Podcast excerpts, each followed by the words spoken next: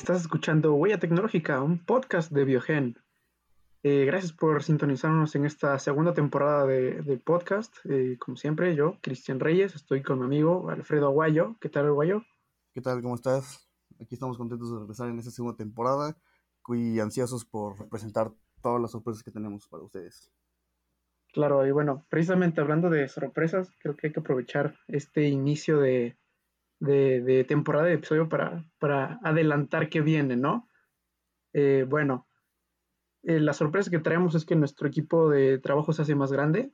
Van a andar escuchando en próximos capítulos eh, diferentes locutores que traen muy buenas ideas, muy buenos episodios, temas muy interesantes que realmente creemos que les va a gustar y que como siempre pues va a ayudar a que este podcast siga creciendo y seguir promoviendo la difusión de la ciencia, ¿no?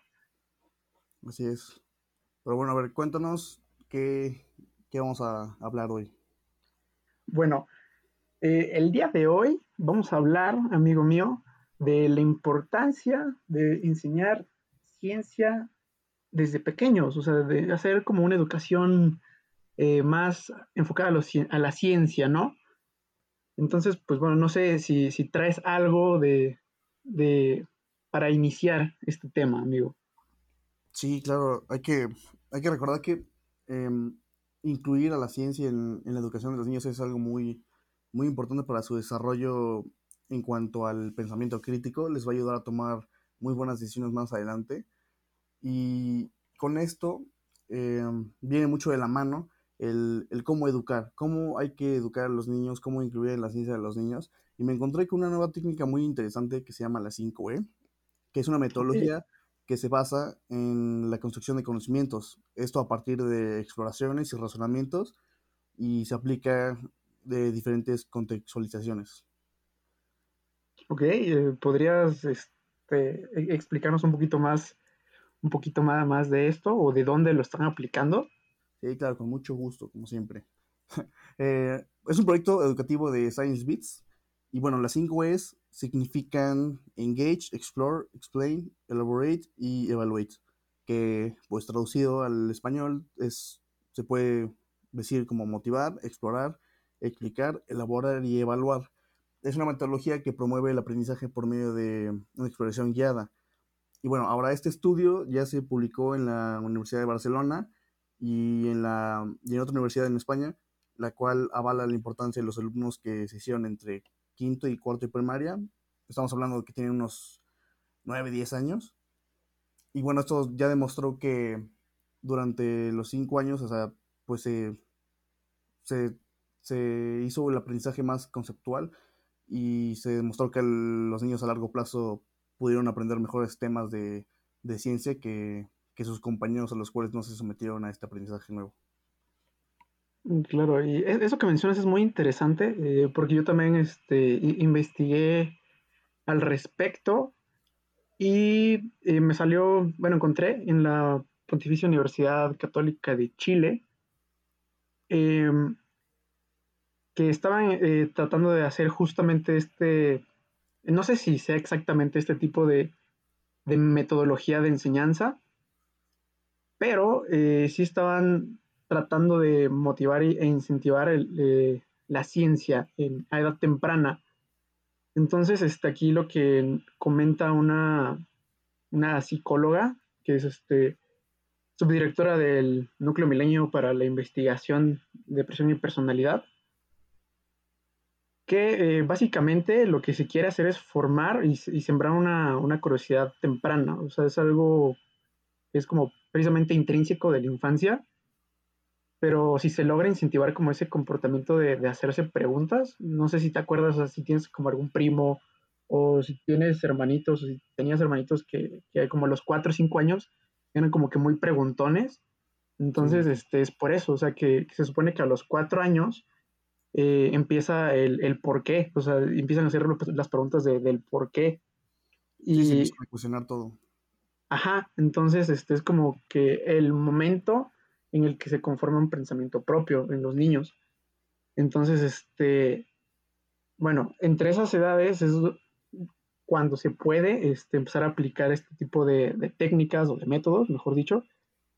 Y cuando se empiezan a dejar de hacer preguntas de por qué, no sé, sus manos son como son, o, o yo qué sé, este, cuando se empiezan a preguntar, no sé, por qué el cielo es azul, o, qué es la vida y qué es la muerte, pues no sé si te ha pasado que son como preguntas algo, algo raras, o como que te pueden sorprender de un niño, pero pues el chiste es, según, según esta psicóloga, tratar de, o sea, como aterrizar lo más, lo mejor posible y no como que reprimir a los niños, porque si no dejan de, de, cuestionar y dejan de, de querer saber qué, qué es lo que va detrás, ¿no?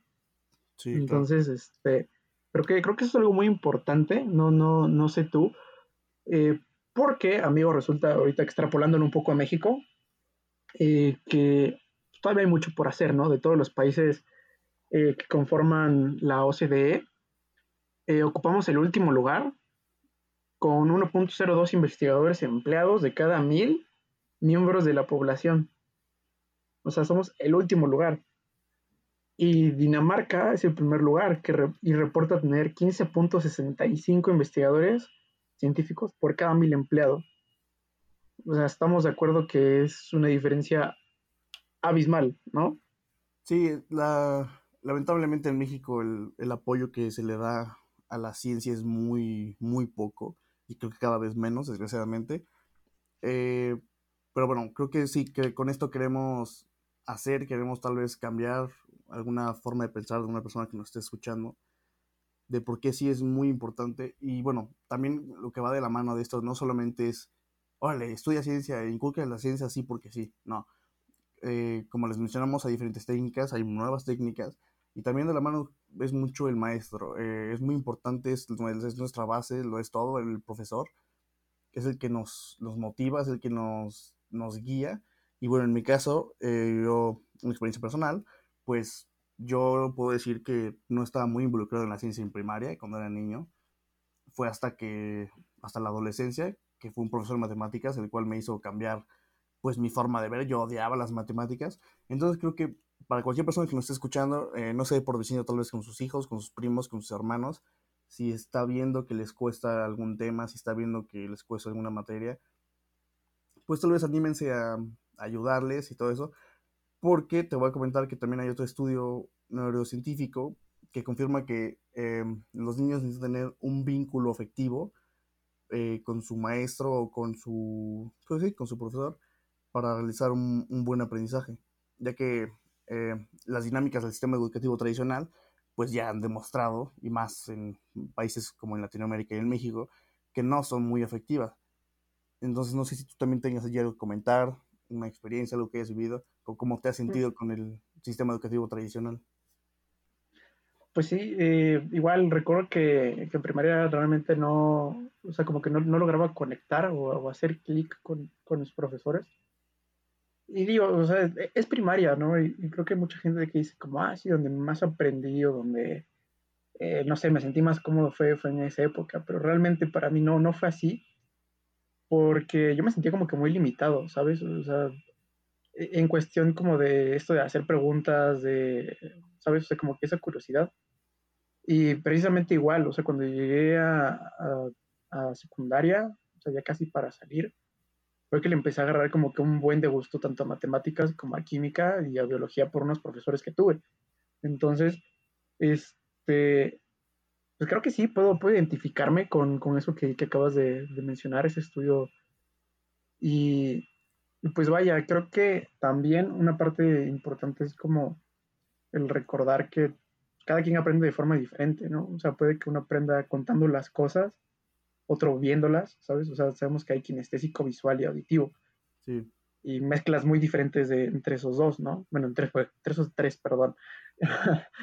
y este, pues bueno, creo que la reflexión con la que me voy el día de hoy, con la que quiero dejar el día de hoy, es, pues hay que estar abiertos a escuchar y sobre todo a, ver, o sea, qué es lo que pasa con, con la gente que está cercana a nosotros, incluso con nosotros mismos, creo que hay que empezar, eh, pues para crear este tipo de, de, situaciones en las que busquemos sentirnos cómodos aprendiendo, eh, ya sea ciencia o, cualquier otro, otro tema porque pues es importante para que podamos desarrollarnos de una forma plena y no tener miedo a preguntar, creo que es algo que nos pasa mucho a los estudiantes, o sea, como que a veces el, ay, no, no voy a preguntar, ¿no?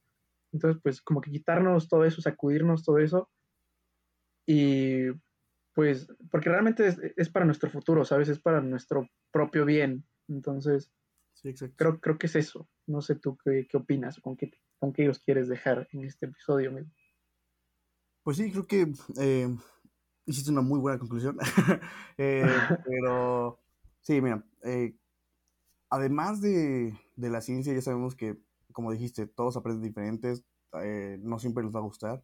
O sea, tampoco estamos queriendo que obliguen a todos a tomar ciencia, pero sí que de cierta forma, aunque no te guste, o sea, te quedas con poquito, mínimo con lo básico que hoy en día al parecer le falta a muchas personas tener las bases de toda la ciencia que se ve en la primaria, en secundaria y en la preparatoria. Eh, entonces sí, creo que es muy importante eso. Te hace tener un conocimiento, tan solo con las bases te hace tener un conocimiento mucho mayor en muchas cosas, en muchas ramas. Y bueno, espero que en algún momento de los próximos años, de los próximos años en México se haga algún evento como el que encontré en China, en, Chile, perdón, que se llama el Divulgacón. Y es un maratón científico, gente, para los que no saben, que se va a llegar a cabo este fin de semana, en donde eh, es un maratón con música, con stand-up comedy y charlas gratuitas y virtuales de ciencia. Entonces creo que es algo del que podemos tomar un ejemplo, como a Chile. Eh, es un país que lo está haciendo muy bien en este, en este tema, ya que mm, es otra forma de incluir la ciencia en los jóvenes y en los niños, no solamente en la escuela, sino lo están haciendo de una forma más llamativa, en la que tal vez para los que ya, ya se perdieron ese chance de tener nuevas técnicas de aprendizaje, pues lo vean de otra forma. Claro, este, es, es algo muy, muy, bueno eso que dices. Eh, creo que es, es importante también como dejar con, con eso de, de, qué eventos están haciendo. Digo, esto es algo internacional, algo fuera de México, pero es, este, creo que igual no es, es, es, importante para que empecemos a buscar, ¿no? Porque yo no sabía de esto. Eh, gracias por el dato. Y bueno, o sea, creo que si no hay nada más que agregar, esto sería todo. Eh, no olviden checar nuestras redes, eh, pueden seguirnos en Instagram, que es donde estamos más activos, ahí pueden igual mandar sus dudas, preguntas, sugerencias de temas. Como bueno, en la cuenta de arroba biogen.pue. Y pues muchas gracias por escucharnos. Hasta la próxima. Y esperen los demás.